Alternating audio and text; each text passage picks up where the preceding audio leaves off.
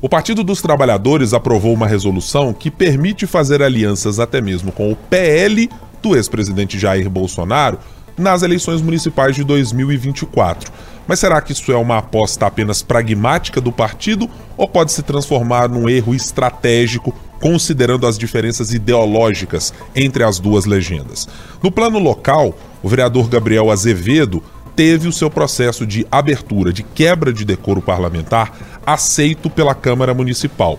Quais são as chances de que isso possa acontecer de fato e ele seja cassado no seu mandato à frente da Câmara Municipal? São esses os assuntos que a gente trata a partir de agora no 3 sobre os 3.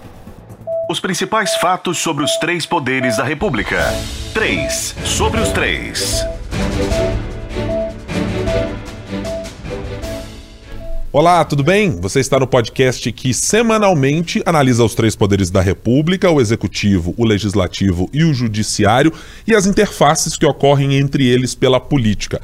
Agora, de volta de uma temporada em Brasília, comigo aqui na bancada mineira do diretório estadual barra municipal do 3 sobre os 3, a editora de política do jornal o Tempo, Marina Schettini.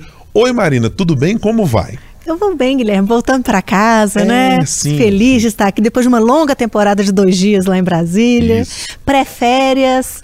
Último podcast Outras? antes. Outras? Ah, peraí, nós estamos no mês 9. não- já não teve recesso em junho e julho? Não, Não, não, não não, teve? não, Não Trabalhei arduamente junho e julho. É, tá. E agora pré-férias. Então tô animadíssima. Ah, tô vendo. É, eu até dei uma sondada aqui no estúdio, não consegui perceber. Não vi nenhuma encomenda de Brasília, você não trouxe nenhum material específico. Menino, o empadão não- acabou, não tem mais empadão. Ah, curiosamente o empadão e acabou. acabou, juro, fiquei tão triste. Tá. Ainda gravei um vídeo lá antes, mandei pro povo, tô chegando aqui na lanchonete do empadão, tudo. Cheguei lá, a moça falou, não, a gente não compra mais, tava muito caro. É. Aí dancei. É, bom, como nesse podcast nós trabalhamos com a verdade factual e nada mais do que a verdade, deixa eu tirar a prova com o diretório Brasília do 3 sobre os 3.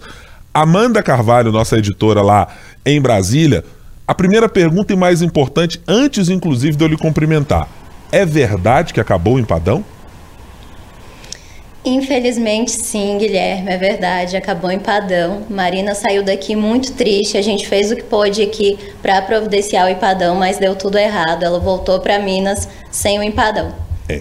Bom, fiquei de mãos abanando, sem empadão, sem a minha companheira de bancada na última semana, mas tá tudo certo. Né? Nem sempre a gente vence as batalhas no Congresso e tal, a gente precisa ser acostumado com essas coisas acontecerem. É, mas Amanda, seja muito bem-vinda mais uma vez, você diretamente de Brasília, a Marina aqui comigo, e você, claro, que quiser nos acompanhar, semanalmente a gente está trazendo um podcast que nesta semana está sendo gravado um pouquinho antes. Então, quando você nos ouvir na sexta-feira, possivelmente o noticiário político não tenha mudado muita coisa, porque estaremos no 7 de setembro, mas você poderá acompanhar toda a nossa cobertura no portal O Tempo, no YouTube de O Tempo, youtube.com.br O Tempo, no nosso canal também de O Tempo, lá na página do portal. Faça o download também do nosso aplicativo que está disponível nas plataformas Android e iOS para poder nos acompanhar e saber tudo o que está acontecendo. O 3 sobre os 3, como eu disse, está sendo gravado na quarta-feira, porque amanhã, o dia seguinte à nossa gravação, será de feriado e acho que tanto eu quanto Marina quanto Amanda não estamos escalados para essa cobertura. Você também está de folga, Amanda, ou está de trabalho?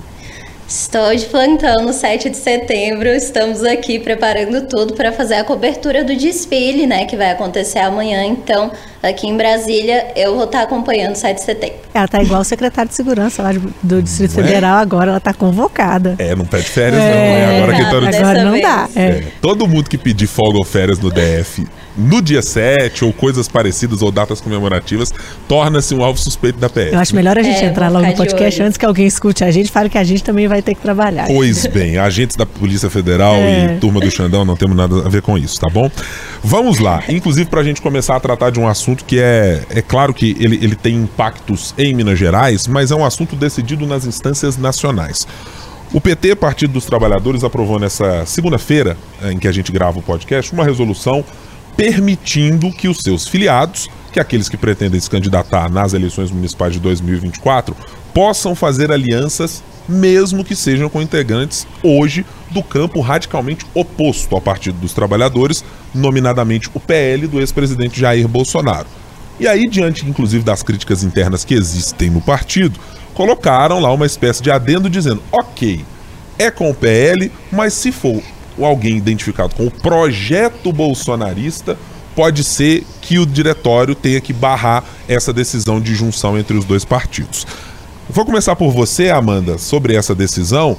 É, não é algo que já não tenha acontecido em outros tempos na República Brasileira.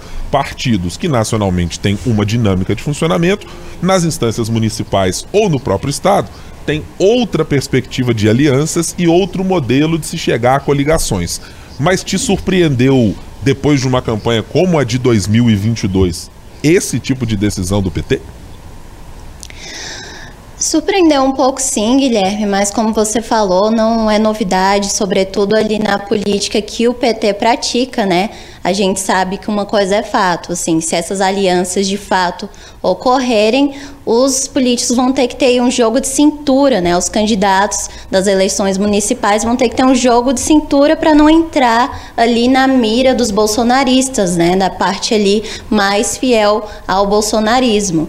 Então já se fala aí é, é, nessa guerra entre o PT e o PL, em barrar essas, essas possíveis alianças, né? E até conversas aí de lideranças do PL que vão sair do partido se essas alianças de fato ocorrer ou que vão expulsar ali candidatos. Então, os aliados mais fiéis do bolsonarismo é, falam aí sobre, sobre essa possível é, animosidade dentro do partido se isso de fato acontecer. A gente sabe que ali no Nordeste, no Norte, já tem é, parte do PL ali que quer se descolar do bolsonarismo aí, sobretudo é, depois das últimas polêmicas envolvendo o nome do ex-presidente, né? A gente sabe que a nível federal essa aliança seria impossível agora, principalmente, mas no âmbito municipal as coisas mudam de figura, né? A gente tem aí mais liberdade dessas mudanças mais radicais, né? Dessas alianças aí mais improváveis.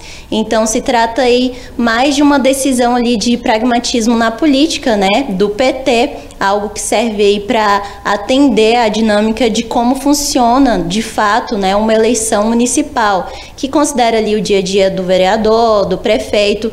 Então é outro esquema, né? Que a nível federal a gente encontra ali é, uma resistência maior. Mas também entra essa questão ali se o PL é de fato é, rep representa a direita atualmente, de fato, né? Se o PL é o Bolsonaro, como é que é o PL hoje, né? Então acho que o PT abriu essa possibilidade das alianças e cabe ali ao PL optar pelo sim e pelo não, né? Mais uma decisão aí que vindo do PT não surpreende muito. Então o PT mesmo é, não surpreendendo quando abre essa possibilidade, é, a gente sabe, como você falou, que temos um histórico aí de escolhas do Lula no passado, aí de alianças é, com partidos é, diferentes, com partidos ali mais improváveis de acontecer. Então, claro que hoje é diferente, né? A gente tem uma divisão no Brasil, uma polarização aí de grande escala então, a partir de agora, a gente tem que ver como que isso vai se desenvolver, né? Se,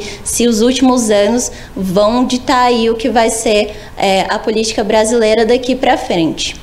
Marina, a Amanda usou uma palavra que é o pragmatismo. Eu vou te fazer a pergunta baseada exatamente nisso. É, é um pragmatismo necessário para a configuração dos partidos no país? Ou você está naquelas que pode avaliar que é um erro político estratégico do PT em fazer uma aliança com uma oposição talvez a mais ferrenha do ponto de vista ideológico que o partido já tenha tido enquanto comandou o governo federal.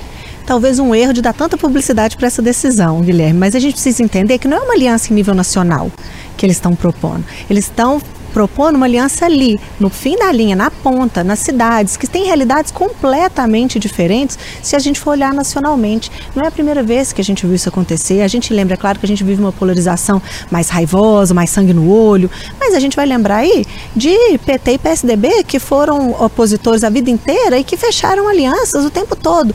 E a gente não vai esperar uma aliança formal, oficializada, estamos juntos pelo país. Isso vai acontecer na negociação ali, no varejo mesmo né? Aquelas cidades com aquelas realidades. Não precisa ser eu na cabeça de chapa do PT, você do PL na vice ou vice-versa. Não precisa ser assim, não precisa ser oficial. Pode ser eu ali onde tenho mais chance, você abrindo mão de lançar uma candidatura ou lançando uma candidatura mais fraca para que eu faça a mesma coisa por você num lugar onde você tenha mais chance, esses acordos eles acontecem de várias maneiras. E se a gente for falar de pragmatismo do PT, a gente tem que lembrar que a gente está falando do PL do Valdemar da Costa Neto. E lembrar que Valdemar da Costa Neto, PL, até outro dia, era um governo petista. E a gente precisa lembrar que o Bolsonaro chegou há pouco tempo no partido. Então tem uma ala muito significativa desse partido que não tem esse amor todo pelo bolsonarismo que a gente vê naquele pessoal ali mais raiz. O Valdemar da Costa Neto está no papel dele, dizer que jamais vai acontecer, não tem a menor chance de acontecer. Lembrar lá, acho que foi o Yuri do Paredão, né? Que foi que foi expulso do partido, porque fez o L lá com os ministros, já pensando em 2024 e articular ali, porque a gente fala que as, as realidades das cidades são tão diferentes, são muito diferentes. Você se imagina um político da direita numa cidade no interior do nordeste do país. Você ser uma posição ferrenha demais ao petismo, ao Lula, deve ser uma situação muito difícil, né? Você se colocar como um candidato muito fora disso. Em Belo Horizonte, acho que não tem a menor chance de acontecer. Entra naquela exceção lá aprovada na resolução do PT, que é onde tem um projeto bolsonarista, né? Que não vai aqui, não vai mesmo, porque aqui isso é muito forte. Mas se a gente pensar principalmente quando quanto mais ao norte, ao nordeste a gente chega, mais chance disso acontecer nos municípios menores, é, a, a chance é maior. Até porque a gente tem mais de 5 mil municípios nesse país país de dimensões continentais, como gostam de dizer. É impossível você ficar fiscalizando cada casinho ali, né? E nem acho que a intenção é, do PL, dos, realmente dos dirigentes do PL, o discurso do Valdemar da Costa Neto é para acalmar as bases ali, né? Para deixar o pessoal mais tranquilo. Até porque deu tanto alvoroço essa coisa, é possível o PT coligar, coligar com o PL, que precisava realmente de uma, de uma satisfação. Até porque a gente precisa lembrar que essas costuras, elas já até acontecem. Elas acontecem pensando não só em 2024, mas é fundamental ter os cabos eleitorais para 2026 e pode entrar também numa outra negociação, que não é eleitoral. A negociação de apoio no Congresso, o governo está passando maus bocados. Então, essa negociação já envolve, inclusive, 2024, cargos de segundo escalão nos estados. Então, isso tudo está muito ligado. Eu não acho que é tão absurdo assim, porque a gente já viu acontecer. Eu acho que vai acontecer, vai acontecer muito, vai se fazer vista grossa, vai se. Ah, não pode, mas ah, olha aqui, aqui a gente ia perder, a gente trocou isso por aquilo, então vai ficar tudo ok. E eu acho que é isso mesmo mesmo. A gente precisa lembrar também que lá nas cidades, última coisa, tá? Que eu já tô faladeira, mas. Ainda, ainda é. bem que tá todo mundo faladeira aqui nesse é. podcast. Assim gostamos. Mas se você for pensar que a realidade numa eleição municipal é muito diferente das outras eleições. Muito se vota lá numa cidadezinha de 5 mil habitantes, 10 mil habitantes, no fulano que eu conheço desde pequeno, no fulano que é filho do Beltrano, que é amigo da minha mãe. Vota-se muito ali, você não tem essa identidade partidária. A pessoa se filia ao partido de um deputado que seja um expoente, do ex-prefeito que ajudou ele ali a ser eleito, do governador. Às vezes com cálculos apenas e inclusive só para número de chapa. Olhou ali e falou: é olha, isso. na chapa do PT tem menos chance. chances, na chapa do PL eu tenho mais. Ah, tanto faz. Aqui na cidade é. ninguém liga mesmo. Vamos lá para qualquer uma delas. E a gente pensar também que esse povo mais fervoroso tem essa coisa de partido e tudo, mas os partidos eles têm cada vez menos força, cada vez menos participação nessa realidade mesmo eleitoral do país. É, eu acho que esse ponto, Marina, que você traz é, no seu comentário na parte final, ele é para mim o que é quase a síntese dessa conversa. A dinâmica de quem discute e de quem determina os rumos das legendas nacionalmente, ela é completamente descolada daquilo que acontece no município. As relações entre vereadores, ou seja, legislativo, e o prefeito de uma cidade, ou secretários, o executivo, elas se dão em bases completamente distintas daquilo que acontece no plano nacional. Em todos os casos, evidentemente que não. Há casos em que a reprodução pode acontecer um pouco mais próxima do que acontece nacionalmente. Mas acho que na escala de prioridades para uma decisão do que fazer no município, o campo de vista ideológico é aquele que vai parar, acho que de maneira nem sei se eu posso dizer secundária ou terciária, talvez seja lá para o fim da fila. Porque é nas cidades que você consegue resolver os problemas das minúcias do cidadão. Quem quer ver resolvido um problema de instalar um quebra-mola, uma faixa de pedestres, uma passarela ou reforma de uma praça, muitas vezes está pouquíssimo preocupado em cobrar do vereador, se é do PT, do PL, do PSDB, do MDB, não Essa interessa. relação é pessoal. É um vereador da região e de onde ele está. É um prefeito com uma relação, que você muito bem explicitou, às vezes familiar do interior. Então, acho que essa dinâmica ela é muito descolada. Mas há alguns componentes que eu acho nessa decisão do PT que eu olharia com alguma atenção em especial pelos problemas que o partido tem nos últimos anos. Eu fui tentar buscar alguns dos dados para mostrar o quanto o PT também não pode se dar o luxo exatamente de fazer só opções ideológicas no campo nacional e esquecer que esse pragmatismo precisa ser aplicado para o partido se reconstruir nas suas bases país afora. O PT, eh, ao contrário de outros anos, não elege prefeitos e não elegeu prefeitos em capitais pela primeira vez nas últimas eleições desde a redemocratização. Partido chegou a ter em 2004, e lembre-se, aquela primeira onda de eleição do governo Lula pela primeira vez, nove das capitais brasileiras e Belo Horizonte estava entre essas capitais, capital que já havia sido comandada pelo PT em 1992 também com Patrus Ananias. Então, havia sim um, uma onda Lula que me parece que o PT também aponta para esse mesmo lugar. Vamos aproveitar o que há de popularidade e o que há na figura do presidente para tentar, a partir daí, alavancar o partido nas nossas bases municipais. Então eu acho que esse é um pouco efeito prolongado assim desse pragmatismo lulista que vai se levar para as cidades. O Lula não é daqueles certamente que me parece dizer, não, não, não, não, não vamos fazer esse tipo de aliança lá nas cidades não. Muito antes pelo contrário, porque para ele ser a dinâmica local de às vezes um PL rachado for parar no executivo, é muito bom se isso acontecesse nacionalmente. Um outro número também que me chamou muita atenção nessa derrocada e me parece nessa necessidade de o PT tentar se reorganizar. Olhando para os números nacionalmente de conquista de prefeituras, o PT em 2012, ali no, no, no, res, no rescaldo de Dilma Rousseff da sua última eleição, tinha 630 prefeitos eleitos.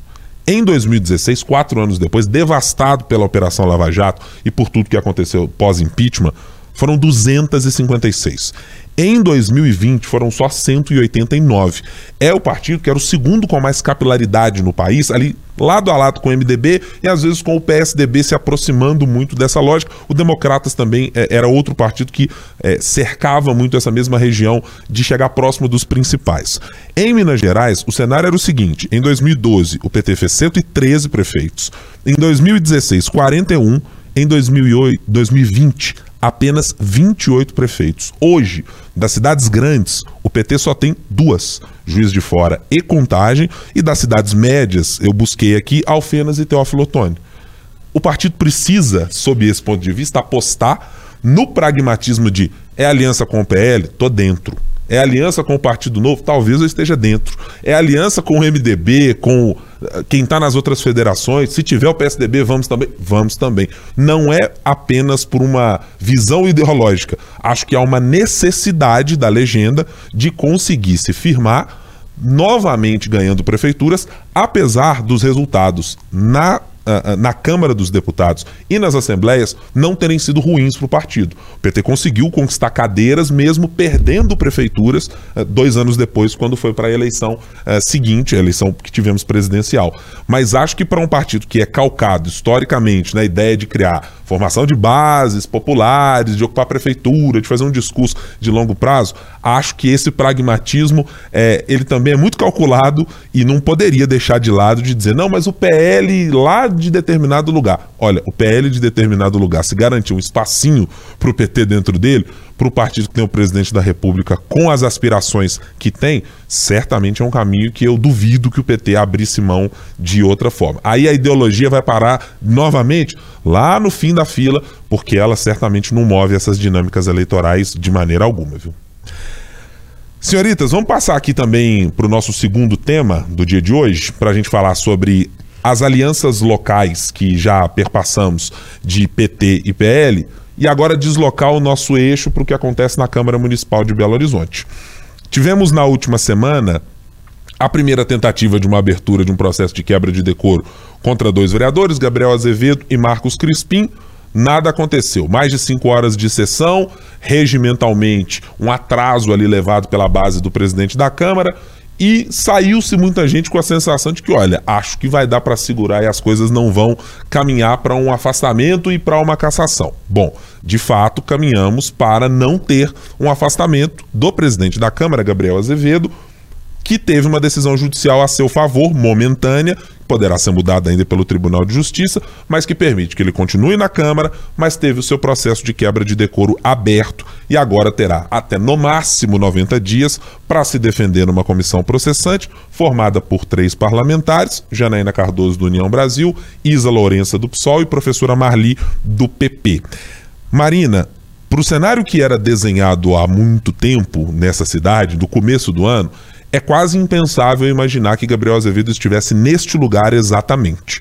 Dos movimentos que foram vistos por você até agora, desde que esse processo de ruptura novamente, eu diria assim, é, com a Prefeitura de Belo Horizonte, após uma expectativa que o próprio Gabriel tinha de um cenário um pouco mais ameno, ou de uma abertura de conversa com a mudança de secretariado de governo, é, não tem nada disso acontecendo. Gabriel me parece estar no momento que está mais emparedado e quais as condições objetivas você vê de uma eventual cassação? Ele está de fato em dificuldades de arregimentar parlamentares para si, para se defender no processo? É, tá, ele está numa situação difícil, né, Guilherme? Porque se a gente for seguir o que foi na abertura do processo de cassação, né, foram 26 votos e a prefeitura, o Aro precisam de 28 votos. Então eles precisam conquistar dois votos e o trabalho tem sido ferrenho. Então agora, com a abertura desse processo, começa a contagem dos votos. Todo mundo fazendo conta e todo mundo tentando achar alguém ali que possa cooptar para o seu lado. O que o Gabriel precisa fazer é manter o grupo dele. Mas o assédio vem do outro lado, bem forte. Quando você está lembrando aí da sexta-feira passada, foi muito marcante realmente, porque o principal temor do Gabriel naquele momento não era nem a abertura do processo de cassação, porque acho que já estava muito claro que isso ia acontecer. Eram necessários 21 votos. A prefeitura contando base, contando a familiar, já sabia que tinha esses votos, o Gabriel já sabia que tinha esses votos, acho que ninguém se surpreendeu com aquilo. Mas havia um temor muito grande de que o afastamento fosse votado. Aí a situação dele ficaria muito difícil. Era o principal objetivo desse esse grupo que tenta caçar o Gabriel. Aí ele usou ali regimentalmente, é isso mesmo, obstrução. A gente fica vendo ali, dá até uma agonia, né? Os vereadores já começam até a rir uma certa hora, mas é um, uma coisa regimental, realmente. Está previsto no regimento. A gente vê oposição, a gente vê a esquerda fazendo isso o tempo inteiro, não só na Câmara, muito a gente vê também na Assembleia, para trazer aqui para mais para perto da gente. Mas agora é a hora de fazer número, de tentar garantir. O povo do Aro quer até mais que os dois para ter uma folga mais tranquila. E eu acho que o ritmo dos trabalhos da comissão processante vai depender muito desse trabalho do grupo da família Aro e da base da prefeitura de tentar conseguir esses dois votos que precisa. Se eles conseguirem rapidamente, esse processo que é previsto de 90 dias, ele anda mais rápido. Vale lembrar que o Aro, né, Marcelo Aro, que é o secretário de Estado de Casa Civil, está viajando com o governador, deve ficar ali talvez uns 15 dias. Então pode ser que esse processo processo se arraste um pouco mais nesse começo, mas a partir do momento que ele consegue esses votos, que ele consegue garantir que ele vai ter a maioria para caçar o Gabriel, esse processo deve andar mais rápido. O Gabriel diz que está muito coeso, tenta colocar essa coisa de que o aro é perigoso, de que o aro é, é perigoso para qualquer pessoa, que ele tem muita sede de poder, que é muito cargo, é perigoso para o Fuad, tenta abrir uma conversa ali, uma janela para conversar com o Fuad, para tentar trazer o Fuad e os votos da base para ele. Já o aro está indo naquela linha de colocar aquela peste de gravador é, no Gabriel, de que ele não é confiável, se colocar aquela sementinha da discórdia, da desconfiança no pessoal do grupo do Gabriel, olha, se ele fez comigo, pode fazer com você. Ele tem dito aí em várias entrevistas, nunca se imaginou um presidente de um poder gravando. Imagina o Tadeuzinho gravando não sei quem, imagina sei, o Lira gravando não sei quem. Então ele tenta quebrar essa base de confiança do Gabriel, que o Gabriel acha que está muito coeso. Então é um momento assim muito difícil para o Gabriel. Ele precisa conseguir manter esse povo dele alinhado com ele e diante de um assédio muito grande. Ah, um dos assédios que eles têm feito, só para exemplificar, é o pessoal do Novo. O PSD tem, desde o começo do ano, a gente já falou isso aqui algumas vezes, que tem cobrado a reciprocidade do Novo. Olha, a gente te apoia, apoia o governador aqui, no nível estadual, lá na Assembleia, eu preciso que o Novo vote comigo. E o pessoal do Novo é mais Gabriel do que prefeitura. Então o Aro entra nessa cobrança, entra de uma maneira bem mais é, agressiva, no sentido de que ele parte para cima mesmo, né? Ele não brinca ali na hora de, de fazer essas cobranças, de fazer essa negociação. E, e há uma, uma, uma da coisa daquelas que acontecem somente na política, Marina, que é uma das que você mencionou de Gabriel Azevedo, que até então se dirigia ao prefeito de Belo Horizonte com adjetivos pouco amistosos é, e contra o seu secretário de governo, José Valadão e tantos outros, para dizer que a prefeitura era lenta, que a prefeitura tem dificuldades de absorver o que é o projeto é, mais acelerado que ele tem, as visões de mundo que ele tem para serem aplicadas em Belo Horizonte teve que se ver numa condição de fazer uma tentativa de trégua com o prefeito, de dizer, prefeito, tô aqui para conversar, para a gente conversar com a base dos vereadores, para ver o que se pode acontecer. Só que me parece, Marina, claramente ter sido um movimento muito tardio, considerando uma coisa que a gente mencionou aqui anteriormente. Não se trata mais de uma discussão apenas de Gabriel Azevedo e Marcelo Aro. O componente Marcelo Aro agora é o componente Fuad Noman. As coisas estão umbilicalmente juntas. A sustentação e a manutenção da gestão FUAD se deve à chegada dos vereadores do grupo Marcelo Aro. E eu vou repetir algo que a gente já mencionou aqui em outros momentos e que uma pessoa ligada à prefeitura me disse com essa exata clareza.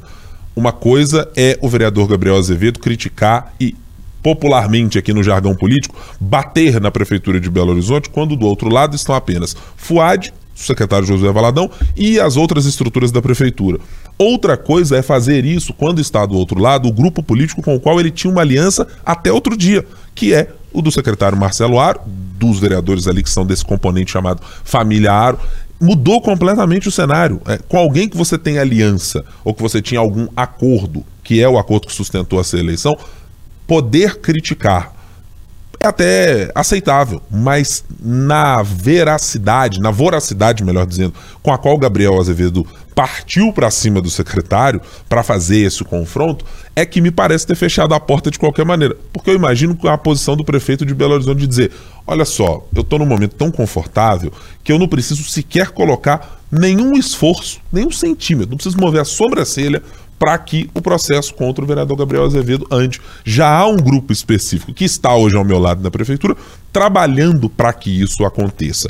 É, e acho que também aí tem um pouco de olhar para o vereador Gabriel Azevedo com a maneira com a qual ele faz política, porque ela cobra dividendos. Em algum momento, a gente sempre dizia, há uma dificuldade, ou pode haver uma dificuldade do vereador de encontrar determinadas alianças ou de acertar com grupos Vai fechando políticos portas, uma né? defesa. Se as portas vão se fechando, em algum momento fica difícil de você encontrar aliados para sustentar. E parece que com os movimentos mais recentes, a tentativa foi de buscar aliados, inclusive, que possam eventualmente estar em outras casas ou em outros poderes. Como foi uma tentativa de levar ali é, a discussão para o governo do Estado, para dizer: olha, o secretário da Casa Civil não deveria estar aí, ou é, é problemático que ele atue dentro da Câmara da maneira como Gabriel Azevedo julga que acontece. Ou, atenção, presidente da Assembleia Legislativa, o senhor também deve prestar atenção nisso.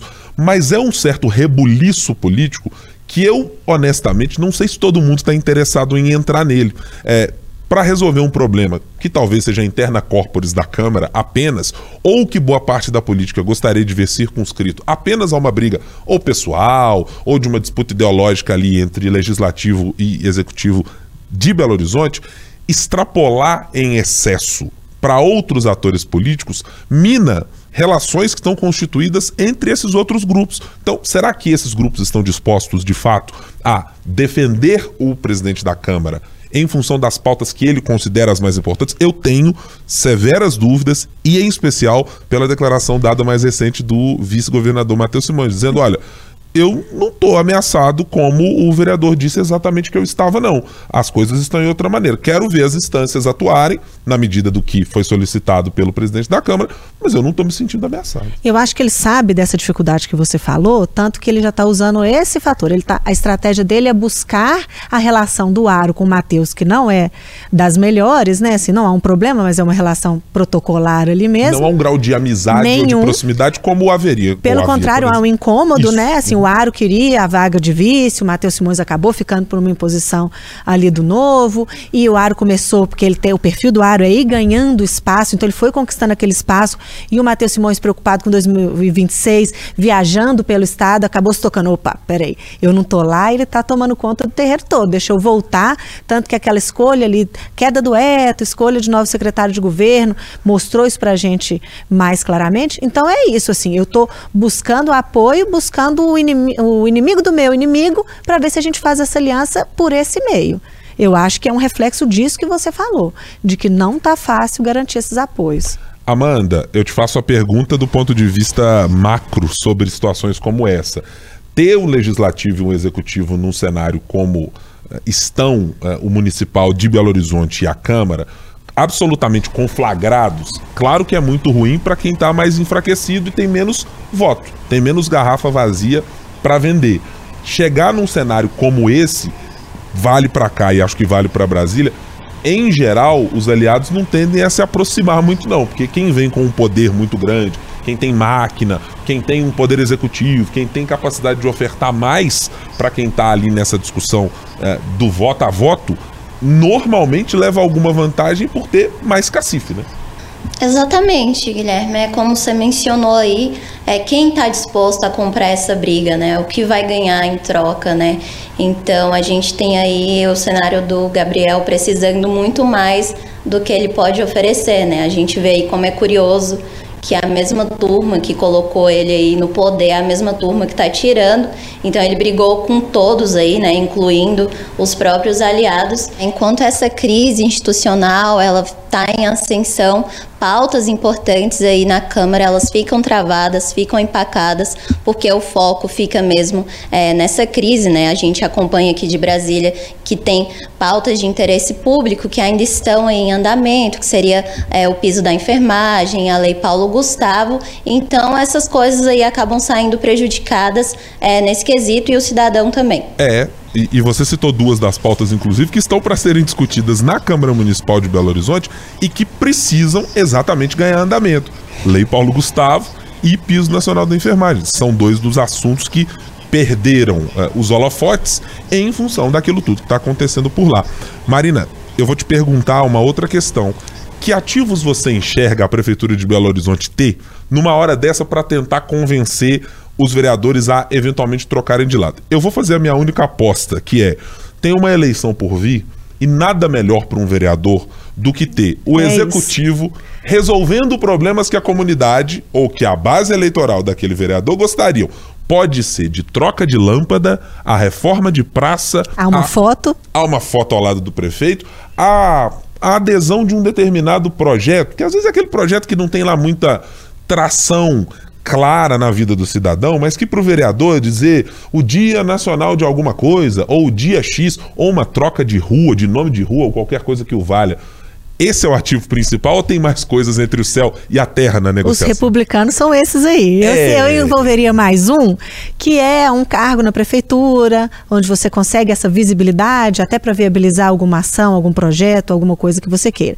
Mas existem também os que não são republicanos, que é os que já circulam nos bastidores e que estão sempre envolvidos, né? É, inclusive tem muita gente nesse interim disparando é, mensagens pouco amistosas em relação aos seus adversários.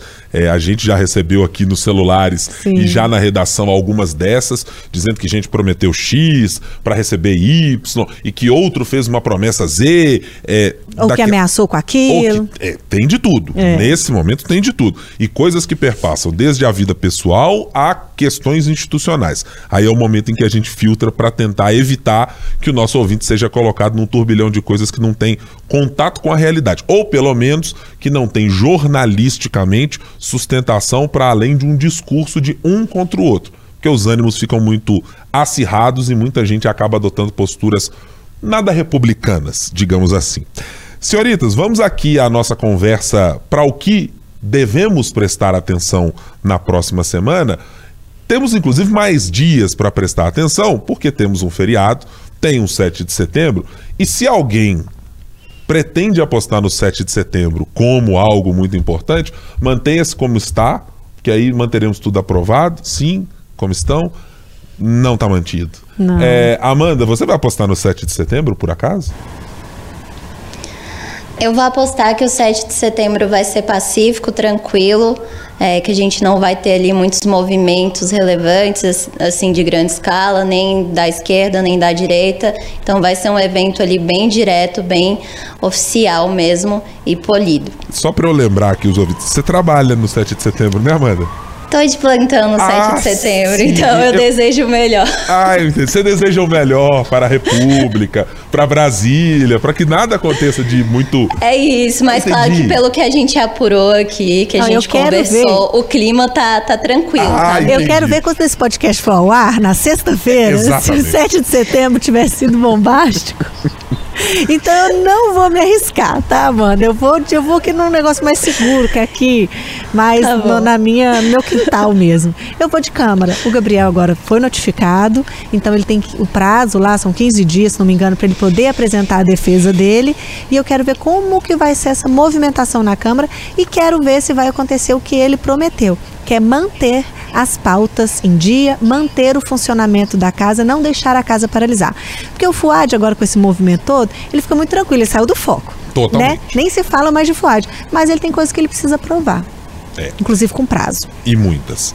Eu vou apostar numa outra questão fora completamente dos nossos assuntos do podcast.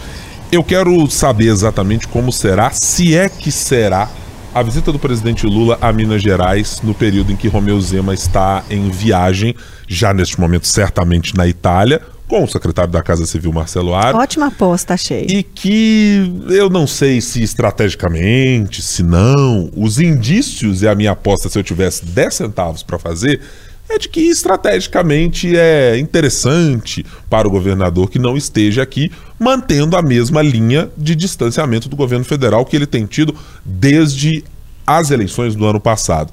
Mas eu estou curioso para ver se o PT também não fará um movimento muito específico de escolher uma data mais simbólica, tipo um 13 deste mês, ou um lugar muito específico que tem alguma relação com o governo de Minas, ou algo que chame a atenção dos problemas com os quais o governador Romeu Zema tem de lidar no dia a dia, que vão desde a construção dos hospitais regionais, tem problemas com as estradas admitidos pelo governo. Então eu estou curioso para ver se essa provável visita do presidente Lula, que depois terá compromissos internacionais, se ela vai se dar e como ela vai se dar nesse período de ausência do governador Romeu Zema de mais ou menos 15 dias por aí.